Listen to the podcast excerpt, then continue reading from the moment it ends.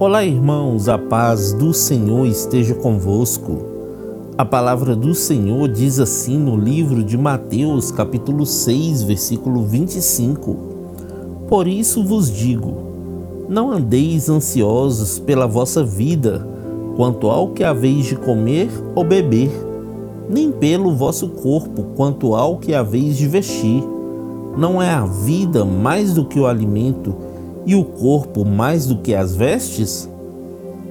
A ansiedade é um mal que destrói a vida física e espiritual. Ela nos impede de viver as bênçãos deste dia. Em sua essência, é preocupar com algo que não está no nosso controle.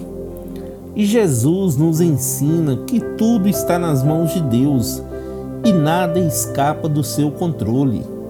Ele é um pai amoroso que cuida bem de seus filhos e nos guarda em tuas mãos.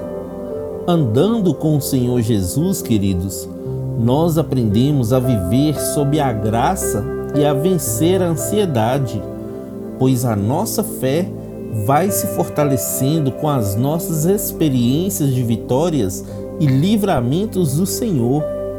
Vamos descansar em Deus, queridos, confiando que Ele está cuidando do nosso amanhã. Amém? Que Deus abençoe você, sua casa e toda a sua família. E lembre-se sempre: você é muito especial para Deus.